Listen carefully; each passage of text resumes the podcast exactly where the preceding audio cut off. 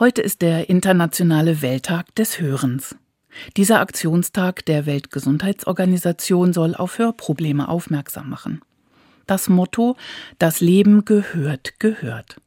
So wie neulich in der Nacht, als ich um 1.40 Uhr erwachte. Schläfrig öffnete ich das Fenster, und mitten in dieser kalten Dunkelheit hörte ich sie. Eine klare, liebliche Vogelstimme. Eine Nachtigall. Ich war müde, aber entzückt. Mir fiel ein Satz von Tagore ein. Glaube ist ein Vogel, der singt, auch wenn die Nacht noch dunkel ist. Hoffnung, auch im Dunkeln.